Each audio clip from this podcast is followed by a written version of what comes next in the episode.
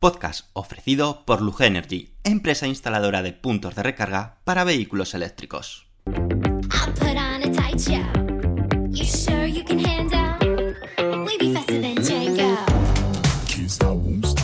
Bienvenidos al podcast de Somos Eléctricos.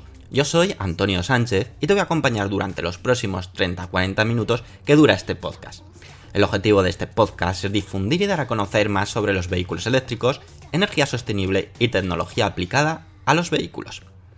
El contenido del podcast contará inicialmente con tres apartados diferenciados. Por una parte, hablaremos de las noticias más destacadas ocurridas sobre vehículos eléctricos. Continuaremos con un apartado de Tesla, llamado Espacio Tesla, donde te hablaremos de curiosidades y experiencia de uso de un Tesla. Finalmente, acabaremos con preguntas y respuestas que nos hagáis llegar en los podcasts anteriores o a través de las redes sociales. Daremos respuesta a todas las dudas que te surjan. Y ahora sí, comenzamos el podcast número 108 de Somos Eléctricos.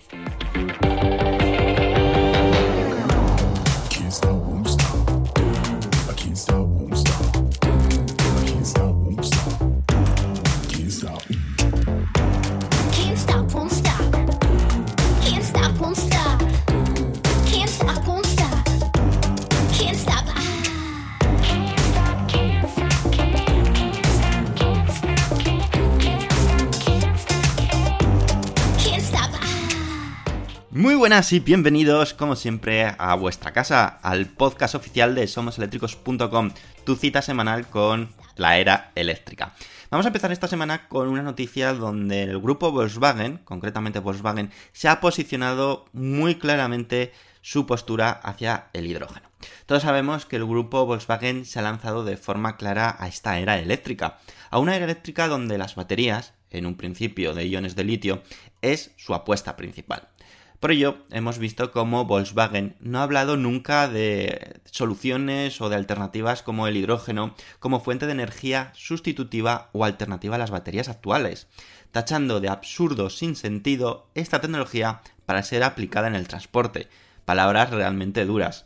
Todo este revuelo o posicionamiento de Volkswagen en contra del hidrógeno ha, venido principalmente causado por la oposición de la VDA, que es la Asociación Alemana de la Industria Automotriz, donde Volkswagen tiene, o el grupo Volkswagen, tiene un protagonismo especial, siendo el mayor fabricante al que pertenece esta asociación. Eh, esta, este, esta asociación ha dicho que es la decisión del gobierno alemán de dejar de lado la tecnología de hidrógeno no creen que es todo lo correcto o adecuado, ya que creen, en la propia asociación, que es una solución óptima y adecuada al futuro del transporte por carretera. Esto lo hemos comentado en muchas ocasiones en, el podcast, en nuestra página web, en somoseléctricos.com, donde el hidrógeno no lo vemos, al menos de cara personal hacia nosotros, como una tecnología a día de hoy para ser implantada en coches personales, en turismos, pero que quizás en camiones, en autobuses, puede ser una tecnología que mm, tiene unas importantes ventajas respecto a las baterías de iones de litio que sí que podrían ser aplicadas de una forma adecuada y que no nos cabe duda que en un futuro lo que no sabemos es si en un plazo de 5 o 10 años va a ser eh, eh, impuesta o va a ser la tónica general sobre esta tecnología. Sabemos que muchos fabricantes, Mercedes-Benz, Airbus, con sus aviones están apostando por esta tecnología por, lo comentado anteriormente. Volviendo un poco al tema, como, vemos, la posición de, de esta Asociación Alemana de la Industria Automotriz es ese desacuerdo sobre la postura de Alemania en cuanto a apoyar de forma más directa eh, la tecnología de hidrógeno.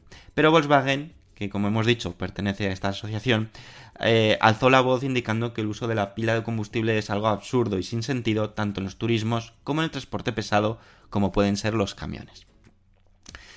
Está claro que Volkswagen en esta ocasión, o al menos así lo vemos, está defendiendo eh, sus propios intereses, ya que eh, ha hecho una apuesta muy decidida tanto económica como de estrategia sobre las baterías de iones, y eh, iones de litio en sus actuales coches eléctricos y futuros vehículos que van a sumarse a la gama ID. Sin embargo, hemos visto, ya esto ya te lo he adelantado un poquito, cómo otros fabricantes de gran renombre están trabajando en el hidrógeno como opción real en el transporte pesado. Es decir, camiones, autobuses, trenes, aviones, donde ven muchísimas posibilidades de este tipo de tecnología. Como te- tenemos claros ejemplos, como puede ser el homólogo alemán de, de Volkswagen, Mercedes-Benz, Daimler, el cual anunció el pasado mes de septiembre su apuesta de camiones de hidrógeno e hizo una presentación de las distintas opciones en las que está trabajando. Tenéis más detalles en nuestra página web somoseléctricos.com. Pero incluso saltándonos, digamos, el camión, que a lo mejor aquí sí que podría tener cabida las baterías de iones de litio, Tesla, como sabéis, en su camión Tesla Semi no va a implantar el hidrógeno, sino va a implantar pues, sus actuales baterías, me imagino que con una mayor capacidad o varias baterías en ese camión para contar con la mayor autonomía posible. Pero, por ejemplo, Airbus hace unos días también mostró su propuesta de aviones de futuro y eran de hidrógeno. O trenes, como por ejemplo la propia compañía española Talgo ya está contando con su primer prototipo de tren de hidrógeno.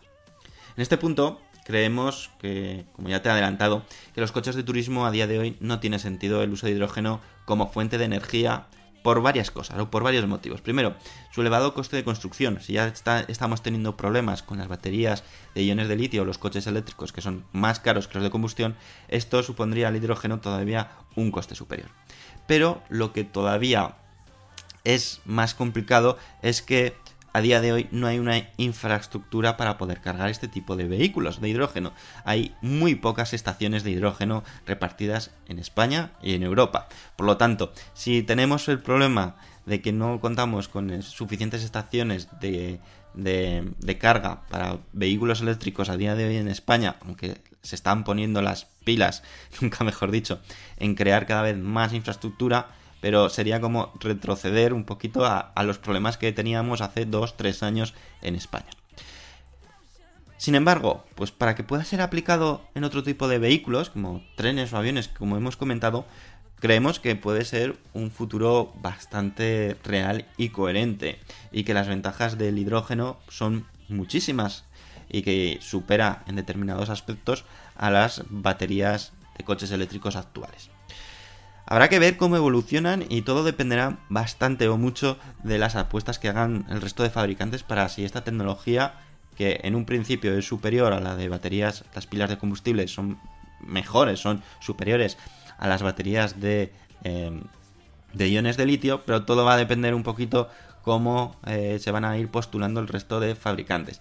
Tenemos un montón de ejemplos como eh, tecnologías mejores al final no han salido al mercado o no han tenido éxito. Tenemos el caso de, eh, del minidisc con el CD, por ejemplo. El minidisc era una tecnología muy superior, pero finalmente se impuso el CD.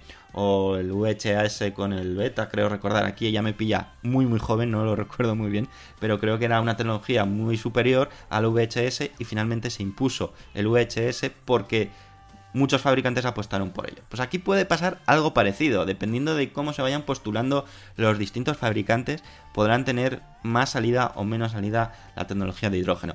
De momento, sabemos que Volkswagen a corto o medio plazo no va a apostar para nada sobre el hidrógeno. Tesla creo que a día de hoy tampoco, nunca le hemos oído hablar nada del hidrógeno, por lo tanto creemos que tampoco va a apostar por hidrógeno. Es más, hubo un bueno, hubo una pequeña discusión entre Bill Gates y Elon Musk, donde Bill Gates decía que eh, eh, los camiones eléctricos con ese tipo de baterías eran no eran viables, mientras que Elon Musk decía que eran viables. Bueno, ahí veremos quién da la razón a dos auténticos genios y que han supuesto o que suponen eh, un vamos una señal en, la historia de, la tecnología y de- del avance de, la humanidad.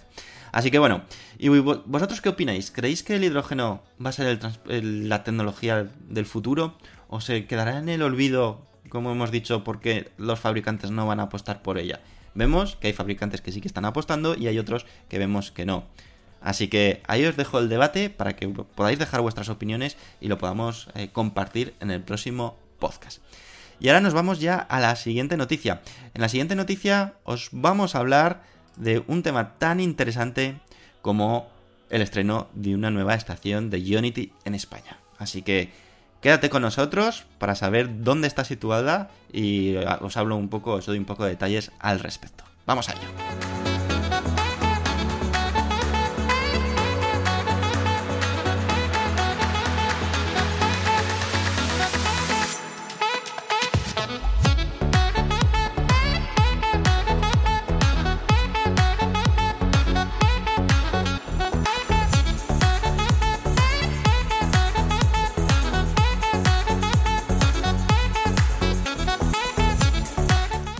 Seguro que habéis oído hablar en algún momento de Unity, ¿verdad?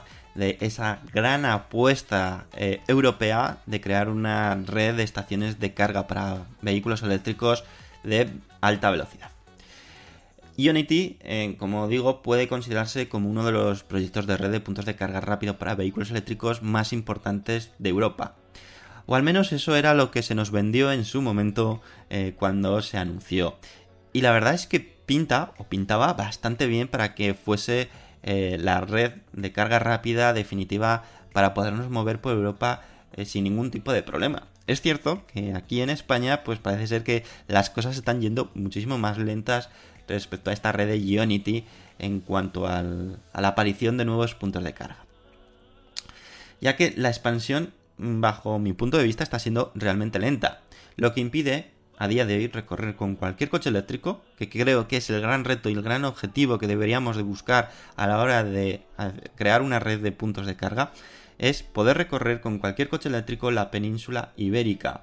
Y a día de hoy, con la red existente de Unity en España, no es posible.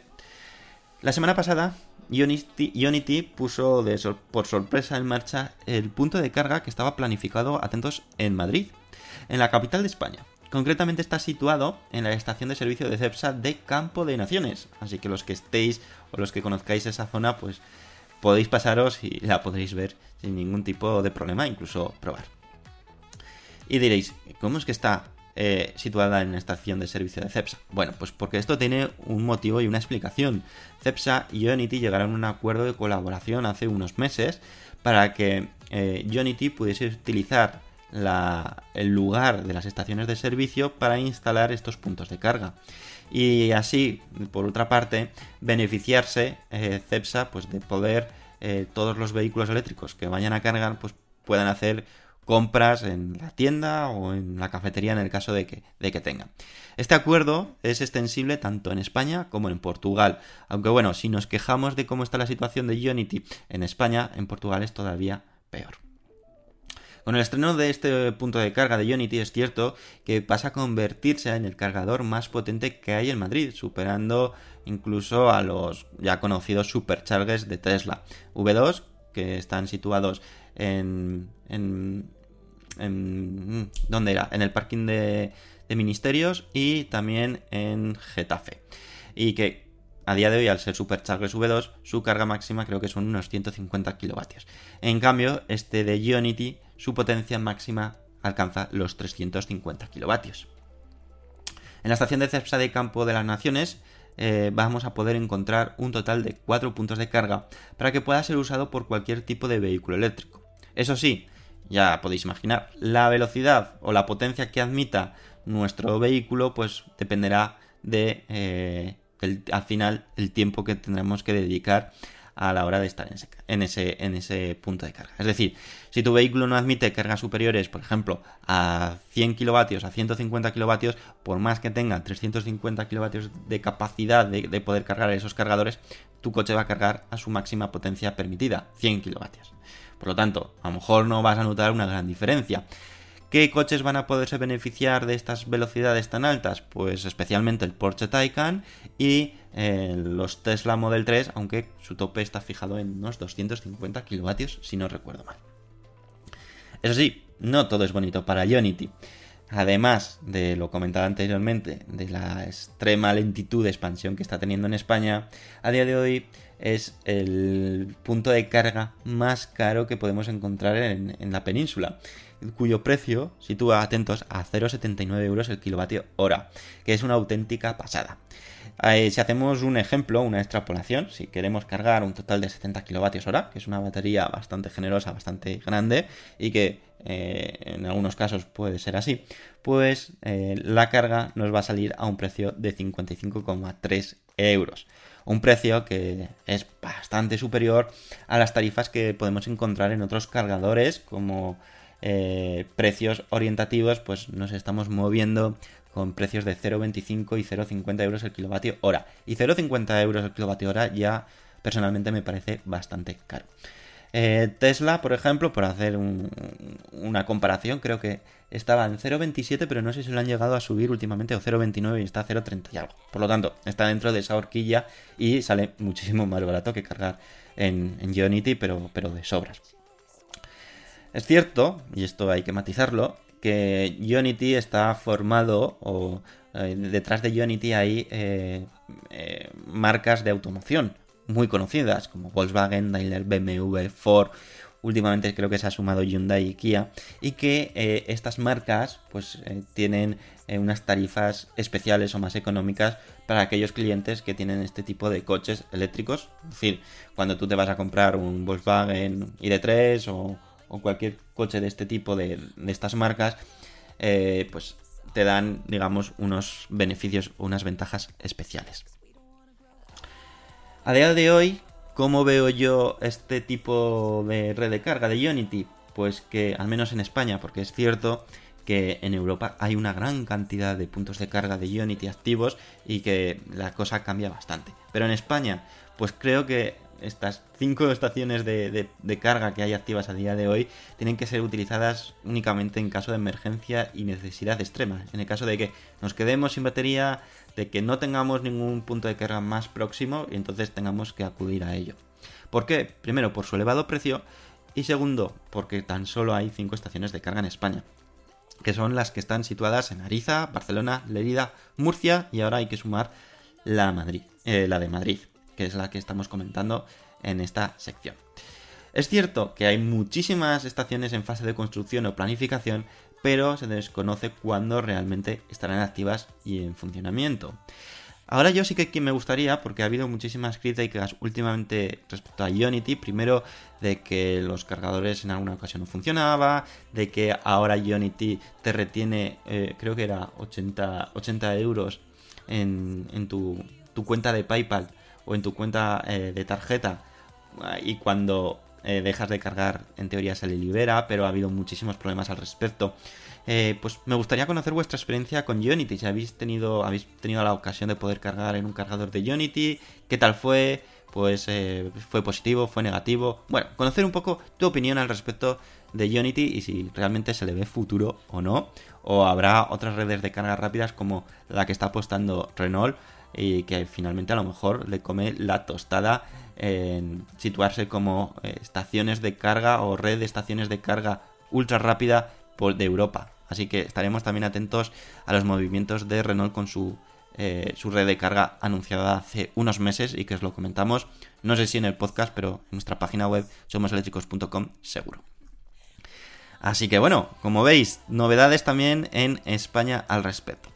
Y ahora, la siguiente noticia, os quiero hablar del próximo Hyundai eléctrico y el, en teoría, el Ioniq 5, así es como se llamará, y es que han dado detalles de su nueva batería y que pinta realmente bien. Así que venga, te lo cuento en unos segundos.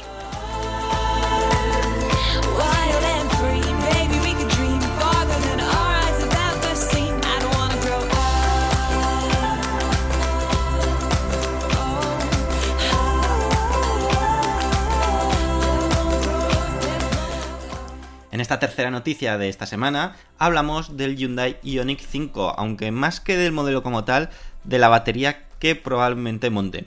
Una batería, una nueva batería que montará Hyundai en sus próximos coches que otorgan una autonomía de unos 800 kilómetros. Eh, Hyundai se lo está tomando realmente en serio en esta segunda etapa eléctrica de la marca. Ya sabéis, digo segunda etapa porque eh, tras haber lanzado el Hyundai Ioniq y Hyundai Kona, parece ser que quieren darle una vuelta a este tema de la electrificación. E incluso decidieron que Ioniq era el nombre de la gama puramente eléctrica que iba a llevar Hyundai a partir de este momento. Hoy conocemos, bueno, más que hoy, esta semana hemos conocido nuevos detalles del primer modelo que estrenará esta nueva gama que hace mención el nombre que tuvo el primer eléctrico de Hyundai, el popular Hyundai Ioniq, en el cual se caracterizaba por ser un coche con una batería no excesivamente grande, pero una gran autonomía, gracias a su eficiencia eléctrica. Ioniq 5 será el primer modelo, como decimos, el cual hemos dado ya detalles en nuestra página web en somoseléctricos.com, pero eh, faltan todavía muchas incógnitas que desvelar. Una de ellas eh, se empieza a conocer a partir de este momento y es las baterías o la opción de baterías que montará el Ionic, y bueno, el Ioniq 5. Será del modelo, eh, las baterías del modelo de SK Innovation. Hyundai quiere así ofertar un gran abanico tanto de modelos eléctricos como de prestaciones dentro de cada modelo. Por ello utilizará una plataforma específica para coches eléctricos, la desarrollada en conjunto con Hyundai y Kia, la que han denominado EGMP, una plataforma desarrollada internamente por la marca para el uso de Hyundai y Kia. Ya sabemos que la relación entre Hyundai y Kia es realmente buena. En un principio, y decimos en un principio, Hyundai iba a dar dos opciones en cuanto al tamaño de la batería para el Ioniq 5, una batería de 58 kWh y otra de 73 kWh. Esto se traducía en una autonomía que comprendía entre los 400 y 500 km respectivamente. Una autonomía que lo situaba en una autonomía aceptable y algo estándar que estamos viendo en el mundo de la automoción eléctrica. Sin embargo, se ha sabido que además de montar las baterías del eje CHEM, que le darán esa autonomía o esa capacidad de 58 y 73 kWh, también ofertará una, una opción más. Unas baterías o una opción que montará unas baterías de SK Innovation que prometen autonomías de 800 km y una vida útil en torno a 1000 ciclos de carga. El salto cualitativo que Hyundai obtendrá con este tipo de baterías es más que palpable, pero es que también gracias al sistema eléctrico de 800 voltios que montarán en el Ioniq 5, admitirá potencias de carga de hasta 400 kilovatios en corriente continua. Que esto se traduce en, en que estos coches van a tener una capacidad de carga realmente rápida. Tan solo, por poner un ejemplo, en 12 minutos podremos cargar la batería del coche hasta el 80% de su capacidad. No será hasta en 2021 cuando vayamos a conocer más detalles del Ioniq 5, año clave para Hyundai para posicionarse como una de las marcas líderes en el sector de la automoción de la nueva era eléctrica. Y por lo que vamos conociendo de la gama Ioniq, la cosa promete y mucho. También eh, pudimos ver el otro día un teaser, una foto, una imagen eh, totalmente difuminada y solamente podíamos intuir una pequeña eh, silueta del sub Ioniq 7 de Hyundai. Eh, os lo dejamos en nuestra página web somoseléctricos.com por si quieres ver y que será probablemente el hermano mayor de este Ioniq 5. Como vemos, la apuesta de Hyundai sigue siendo muy, muy, eh, bajo mi punto de vista, eh, acertada. Está apostando por ser un fabricante de coches eléctricos dentro del, del top 3 de, de ofertar o de ofrecer opciones muy interesantes y sin un precio excesivamente alto. Al menos así nos lo ha demostrado con el Hyundai Ioniq y el Kona. Habrá que ver con esta nueva gama que se han sacado de la manga, la gama Ioniq, para categorizar a todos sus vehículos eléctricos qué precios tienen finalmente. Pero la cosa pinta muy bien. Y ya, antes de pasar al espacio Tesla, eh, esta cuarta noticia en la que vamos a comentarte, en la que te voy a comentar a continuación, es sobre la marca japonesa Toyota. Ya sabéis, Toyota es el gran desaparecido de la era eléctrica. Pero parece que hay información para los próximos meses y años. Y es lo que te voy a contar en unos segundos.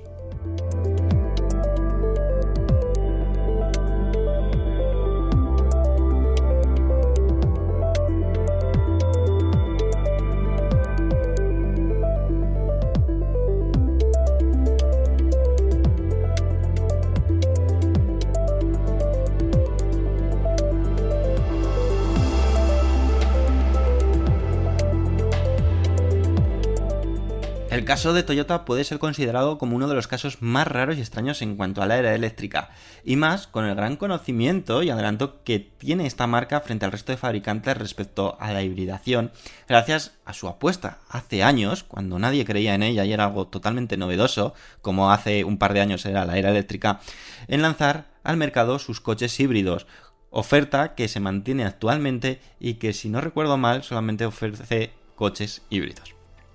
Sin embargo, el aletargo que ha tenido en todo este tiempo ha hecho que a día de hoy sea uno de los pocos fabricantes que en Europa no tenga un modelo puramente eléctrico en su portfolio, o que al menos no se conozca un plan de electrificación clara o un modelo que sepamos que va a salir en 2021 o 2022. Probablemente todo esto sea por motivos económicos de seguir rentabilizando su gran inversión realizada en la tecnología híbrida. Tecnología que es cierto que ya ha amortizado con creces y que le ha dado muchísimas alegrías a la marca japonesa, pero que podría ser o suponer un lastre importante para el futuro más inmediato.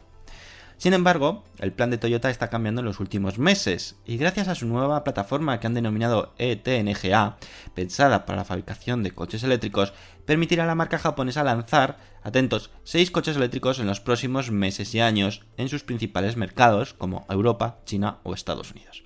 Eso sí, a Europa tan solo llegará la mitad de ellos, es decir, tres modelos eléctricos que deberían de llegar al mercado a partir del año que viene, 2021, tal y como han mostrado en la estrategia anunciada por Toyota.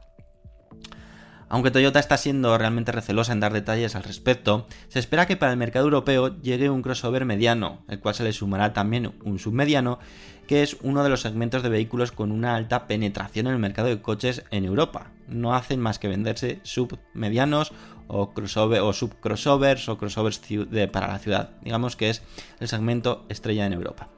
Respecto al tercer modelo, ya tenemos dos, el crossover mediano y el submediano. Eh, sobre el tercero, eh, Toyota para Europa es toda una incógnita. Quizás apuesten o bien por un modelo eléctrico más pequeño para ser usado en las ciudades, o quizás vayan a un segmento sedán berlina. En cuanto a las prestaciones de estos modelos, son también una incógnita. Aunque sí que sabemos, gracias a que van a ser montados en la plataforma ETNGA que os he comentado anteriormente, nos puede dar una idea de qué eh, baterías o qué motorización montarán.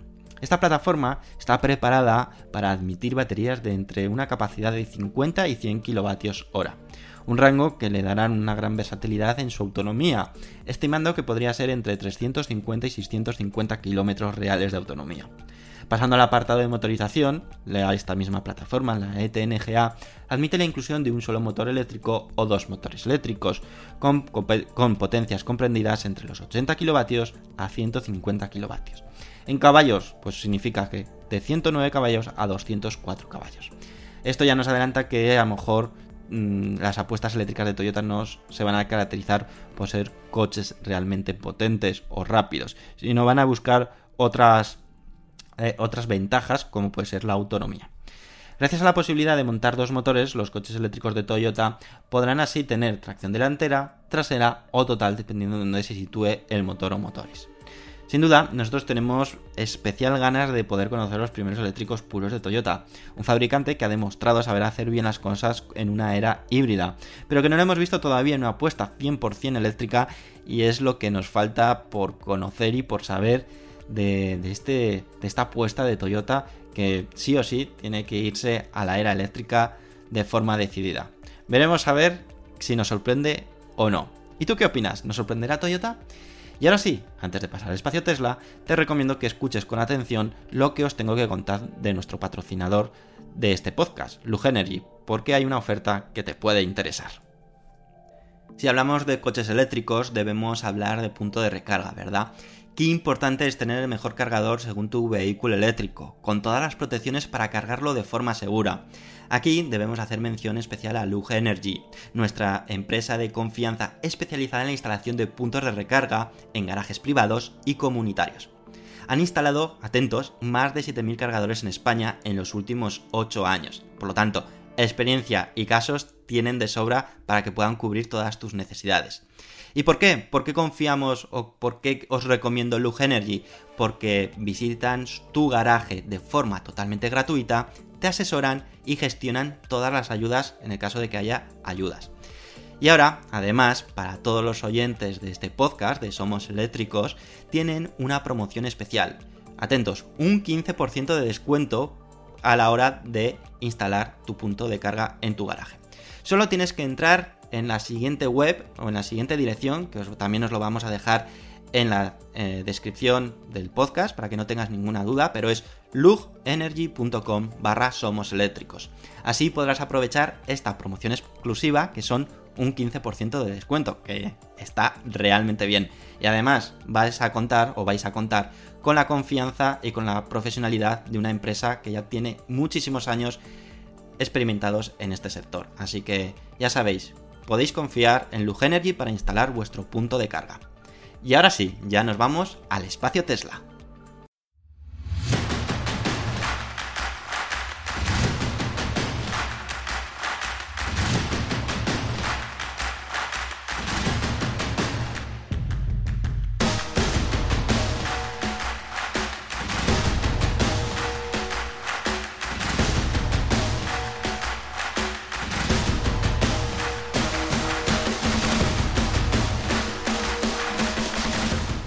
Esta semana en el espacio Tesla no va a ser realmente extenso, pero sí que me quiero centrar en hablaros de una inauguración o un estreno en España.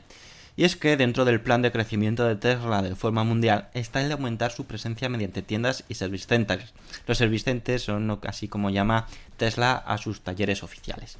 Y el turno ha llegado a España para aumentar una ciudad más, lo que contará de este tipo de servicios. Y quizás esto, el tema de lugares o tiendas o service centers especialmente, es la parte más débil de Tesla, al menos en España, donde eh, para ir a una revisión o ir a una reparación se está obligado a ir a uno de estos talleres oficiales, a estos service centers, y supone un gran inconveniente para todos aquellos que mm, no viven o no están cerca de los lugares donde cuenta actualmente Tesla con estos service. A día de hoy son dos service aunque como digo, se sumará un tercero en, en nada. Creo que hoy se estrena, así que hoy se abre, así que bueno, en total tres. Pero claro, ¿qué pasa si estás fuera de ellos? Pues es un pequeño gran inconveniente que esperemos que con el paso del tiempo eh, aquí Tesla sí que vaya eh, sumando más eh, lugares, más ciudades a sus puntos estratégicos o a sus service para evitar ese inconveniente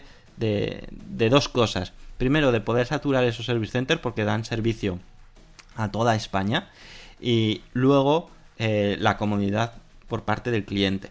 Es cierto que Tesla tiene un servicio llamado Ranger, que es aquel que se dedica a reparaciones menores o reparaciones que no es necesario pasar por taller. El propio Tesla va a casa o a la oficina o al despacho, bueno, a, donde trabajas o donde tú digas para que te lo reparen. Pero lógicamente, esos son para reparaciones menores o casos puntuales. Como digo, Tesla contaba tan solo con dos service centers en, en España. El primero que está situado en Barcelona, es el primero que se estrenó, y el segundo es el que está en la capital de España, en Madrid, que por cierto, eh, no sé si ha llegado a inaugurarse ya, creo que sí, eh, han cambiado de ubicación y ahora están en, otro lugar ya mucho más premium, mucho más bonito, he visto alguna que otra foto y es realmente espectacular. Y ahí es donde eh, van a cambiar en la nueva ubicación en Tesla en Madrid. Pero a lo que os vengo a decir, a partir del 9 de noviembre de 2020, es decir, hoy, hay que sumar la ubicación de Valencia, la cual tendrá un service center, sala de exposiciones, centro de entrega y opción de probar cualquiera de los vehículos Tesla. En concreto, el Service Center de Valencia está a apuntar a aquellos que viváis en Valencia o proximidades en la avenida del Mestre Rodrigo 107. El teléfono de contacto es 911-982-624 y para temas de ventas cuentan con diferentes correos electrónicos para que puedas contactar. El de ventas es valencia barra baja sales arroba tesla.com, mientras que para temas relacionados con el service center, el taller, el email de contacto es valencia barra bajo service arroba tesla.com. También recordar que aquellos que sois propietarios de un Tesla, seguro que lo sabéis, pero a lo mejor no os acordáis, es que podéis concretar cita a través de la app de Tesla en el móvil o llamando al teléfono anteriormente indicado. El horario de este, service, de este nuevo Service Center eh, que se estrena en Valencia será para temas de ventas de lunes a viernes de 10 de la mañana a 7 de la tarde. En un principio fin de semana no abre, al menos así es como se notifica en la página de Tesla. Y el horario de taller será de 8 y media a 5 y media de la tarde de lunes a viernes. Así que nada, si alguno de vosotros eh, vivís cerca, os apetece pasaros y comentarnos vuestras impresiones, lo podéis hacer dejando los comentarios, las opiniones en los comentarios disponibles en iBox y así lo podemos compartir la próxima semana con todos vosotros. Aquí es un poco el debate o lo que os quiero comentar de que está Tesla haciendo un crecimiento en este aspecto muy pequeño. Sí que ha anunciado que va a hacer un esfuerzo muy grande en los próximos meses para abrir eh, nuevos superchargers, nuevos lugares como este, como este Service Center y sala de exposición y zona de entrega, y que de esta forma poder ofrecer un mejor servicio en todos los aspectos al cliente. Primero, eh, diversificación a la hora de reparar coches que en muchas situaciones se ha encontrado que tanto el Service Center de Barcelona como el de Madrid estaban saturados. Eh, se, se aumenta la posibilidad de el número de entregas. Cuanto más personas trabajando en Tesla en España, pues más posibilidad de aumentar el número de entregas. Y luego, pues, la comodidad y facilidad para aquellos que viven en las proximidades de Valencia, no tener que ir a Madrid o a Barcelona para reparar, que es algo o es uno de los grandes inconvenientes que veo yo en cuanto a la organización de Tesla. Igual que comprar un coche, eh, pues vale, la opción online sirve y es más que cómoda y satisfactoria. Cuando ya requiere tener que ir, por ejemplo, en nuestro caso, eh, viviendo en Zaragoza, vamos a Madrid, pues supone hacerse un viaje para una reparación, ya sea menor o mayor, tienes que ir allí o una revisión. Es un pequeño inconveniente que de, la forma creo que parece ser que van a adelantar o van a aumentar el número de, sitios donde va a haber service center, eh, ayudará a que ese problema sea menor o afecte a menos personas. Así que bueno, bienvenido a este nuevo Service Center y lo dicho, si alguno de vosotros os pasáis, será genial conocer vuestras opiniones al respecto, qué tal os parece por fuera, por dentro, eh, bueno, la atención de Tesla, etcétera, ¿vale? Estaré encantado de conocer vuestra opinión y así compartirla con todos vosotros. Y ya está, este es el espacio Tesla, más cortito de lo habitual, pero ahora me apetece ir ya a la última sección para ver qué habéis dejado, qué comentarios, qué opiniones habéis dejado en el último podcast y compartirlo con todos vosotros. Vamos a ello.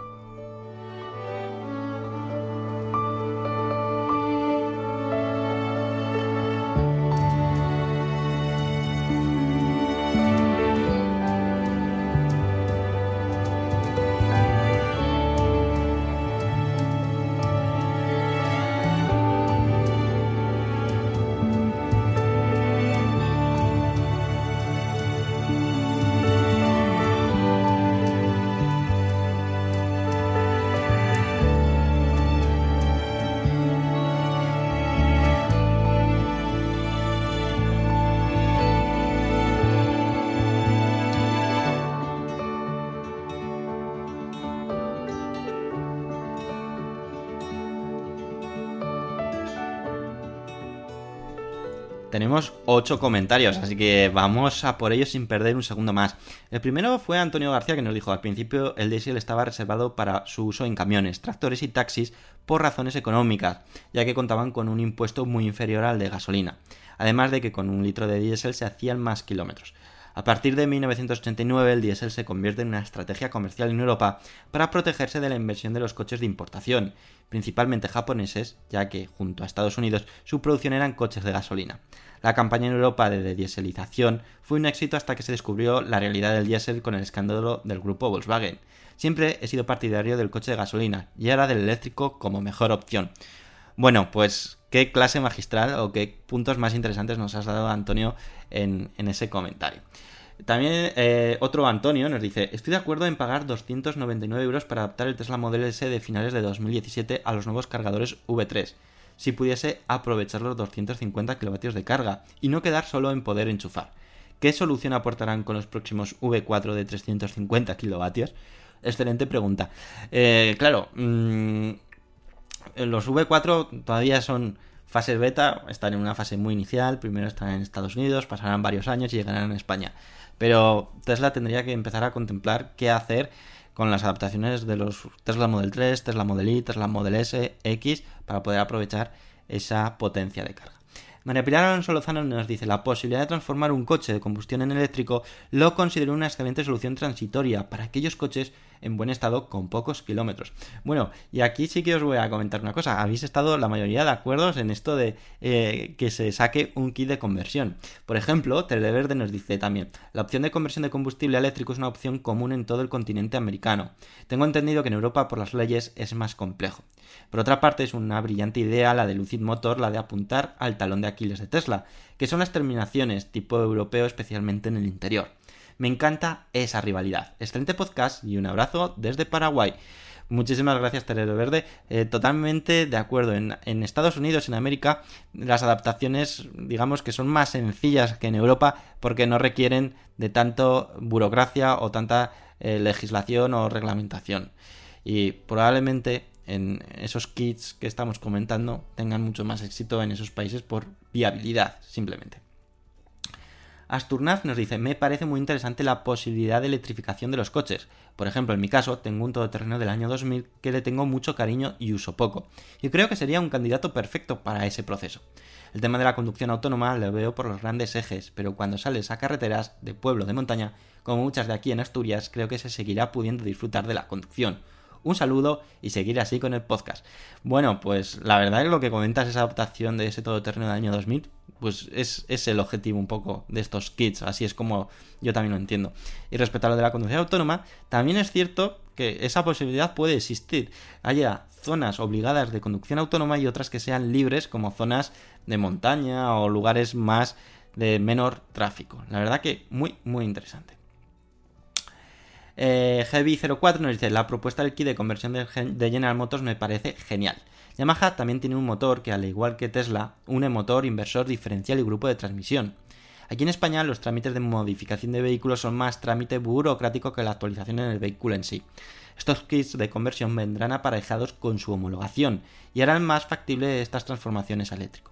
Hace poco tiempo asistí a un webinar, el Salón Mobilec de Canarias, de una startup española que basa su propuesta en la conversión de térmicos a eléctricos, respetando los sistemas electrónicos que dispone el vehículo a convertir, como ABS, SP, ASR, climatización, etc. Nos deja el enlace del webinar por si lo queremos ver y la web del proyecto. Esperemos que iniciativas como estas den voz a la conversión de vehículos y la gran cantidad de puertas que nos puedan abrir la tecnología eléctrica. Un saludo y gracias por el podcast. Bueno, pues os invito, si vais a, a, en el comentario de G 4 tenéis allí el enlace del vídeo y de la web para que podáis conocer más esta interesante apuesta de una empresa, una startup española para esta conversión que me parece algo que tenemos que apoyar, eh, vamos, sí o sí. Javier Rodríguez Delgado nos dice, muy buenas, en mi opinión, la posibilidad de poder hacer tal conversión del coche de combustión eléctrico me parece una idea genial. Tenemos que actualizar y no quedarnos atrás en la transición hacia el eléctrico. Referente al número de ventas de coche eléctrico, mi previsión es que bajarán a las ventas de diésel y los eléctricos se, eh, alzarán muchísimo, o se acercarán, perdona, muchísimo a los gasolina para el año que viene. Por otro lado, tengo una duda. Viendo cómo va en auge las ventas de vehículos eléctricos, las ayudas del gobierno y por supuesto toda una información que nos das en tu podcast, ¿no sería buen momento para actualizar la teoría y práctica a la hora de obtener el carnet de conducir? Sé por dos familiares que se sacarán el carnet hace poco, eh, sí, que sacarán, se sacarán hace poco, se sacaron el carnet hace poco y que eh, pocos saben sobre baterías. Es lo que le enseñaron sobre la batería de los coches de combustión. Creo que es el momento de adelantarnos y de ir dando a conocer nuevos conductores. Un saludo y gracias por todo el trabajo que hacéis. Bueno, pues aquí es un tema importante. Eh, primero, un vehículo eléctrico, y además te doy toda la razón, tanto en teoría como en práctica, es distinto a un coche de combustión.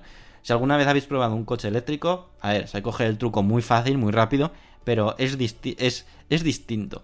Y creo que tendría que ser algo que ya se empezase a, implementar o a conocer en las autoescuelas y que también en, en, temas mecánicos o temas de batería empezara a meter temario al respecto. Totalmente de acuerdo. Y la verdad, muchísimas gracias por ese apoyo que nos dais. Y finalmente, Amurabi Amu nos dice, hola, creo que lo de convertir el coche eléctrico sería una muy buena opción, tan buena que no nos la van a dejar hacer. Van a poner trabas burocráticas. Lo que va a hacer es favorecer a la industria de la automoción y lo tengo clarísimo. Una pena. Pues bueno, no es descartable tampoco lo que, lo que comentas que finalmente no podamos o pongan problemas porque eh, los fabricantes metan presión por, para que, primero, siga el trámite de, de, ventas, ventas, ventas y ventas y no reutilizar coches.